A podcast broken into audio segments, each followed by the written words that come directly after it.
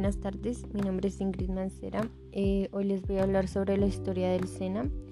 El Servicio Nacional de Aprendizaje SENA eh, tiene comienzo en el año 1957 gracias al colombiano Rodolfo Martínez Tono, a quien se le ocurre la idea de crear una entidad de enseñanza laboral y técnica, la cual le propuso al ministro de Trabajo, que en ese entonces era Raimundo Emiliani Román.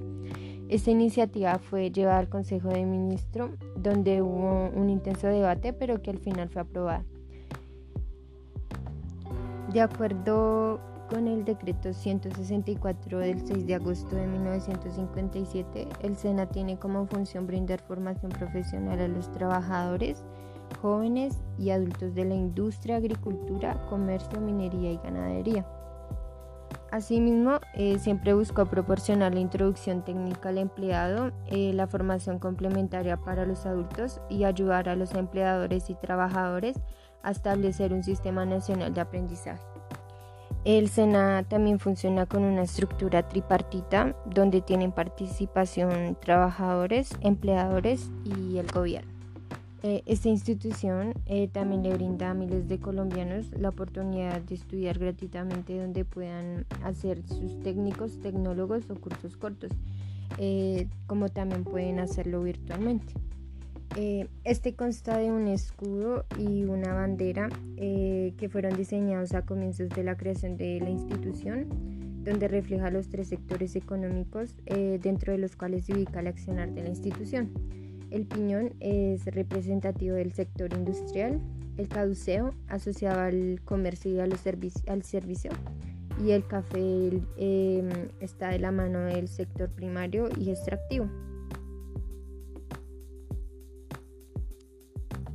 El SENA también cuenta con un logo símbolo eh, donde tiene la forma de un, de un muñequito, una persona y en el centro de su cabeza y su cuerpo eh, la, eh, la, palabra cena. Eh, esto quiere decir que el individuo es totalmente responsable de, de su proceso de aprendizaje.